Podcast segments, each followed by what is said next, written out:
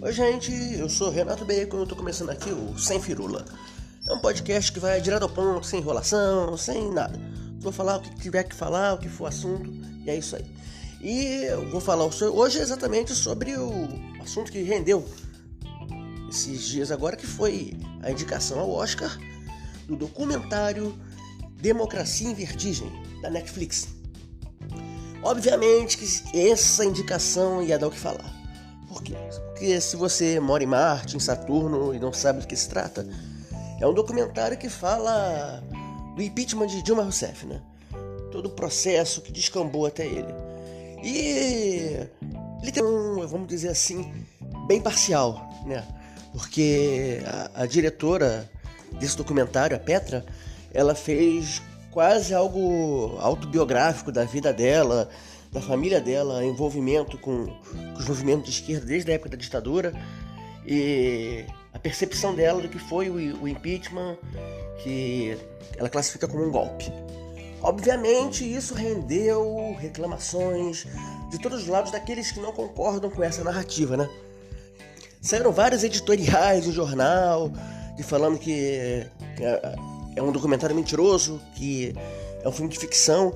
O Twitter oficial do PSDB se prestou ao papel de falar que, na verdade, foi uma indicação como ficção e fantasia, né?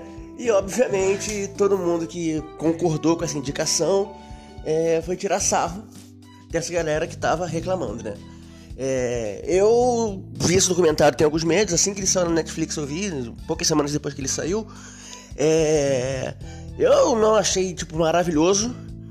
Eu acho inclusive que essa percepção de colocar é, é, a própria autora ali como um papel, como um dos personagens dentro do documentário afeta bastante ele, mas a narrativa do documentário é muito boa. É, é assim algo bem partidário, ele toma realmente posição, mas isso não faz dele algo mentiroso, sabe? Não é fantasioso. Claro que há muitos fatos ali que acabam não sendo citados, mas como um todo, de certo modo, você consegue ver todos os fatos ali presentes. Não há mentiras, vamos dizer assim, naquele documentário, sabe?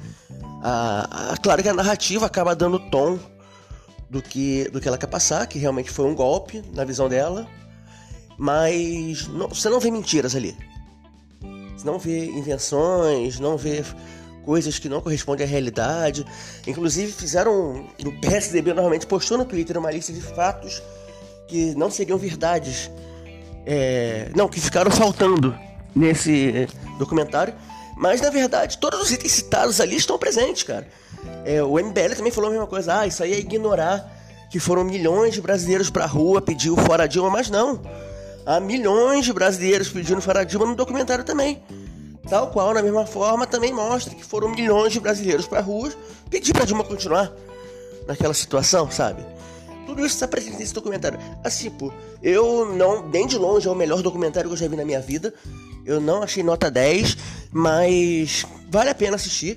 Mas o melhor ainda, tipo, foi ver essa indicação. Porque eu sou desde que gosto de ver essa galera é, defensora de Bolsonaro esperneando nas redes sociais, sabe? Eu gosto de ver eles putos da vida. Eu gosto de ver. Essa galera tá, sabe, dando o máximo xerique possível. Eu acho maravilhoso ver essas cenas. Então, tipo, eu vou ficar muito feliz se esse filme realmente vencer o Oscar. Eu não entendo direito, assim, como é que qual o critério, sabe, da, lá da academia para eleger o vencedor e tal. Então eu não tenho a menor noção se é um favorito ou não. Se eu, tá, se eu falar que, que é favorito que não é, eu vou estar inventando e tirando coisas da minha cabeça, porque eu não tenho a mínima noção dessas coisas, como é que é essa votação, como é que eles fazem. Mas eu vou ficar bem feliz exatamente por isso, porque eu vou ver essa galera puta. Essa galera vai estar tá chiando pra caraca, vai estar tá reclamando, e é isso que eu quero ver. E, tipo, assim como eu sei também que se perder, eles vão zoar pra caramba. Vão falar pra caramba. E vai ficar essa guerrinha aí, sabe? Então vai ser. Sabe aquela coisa também do, do Flamengo que falou que perdeu jogando de igual pra igual? Também a galera da esquerda vai usar essa justificativa. Ah, não ganhamos, mas pelo menos disputamos. Vai ser muito por aí também. Eu tenho certeza que vai ser assim, né?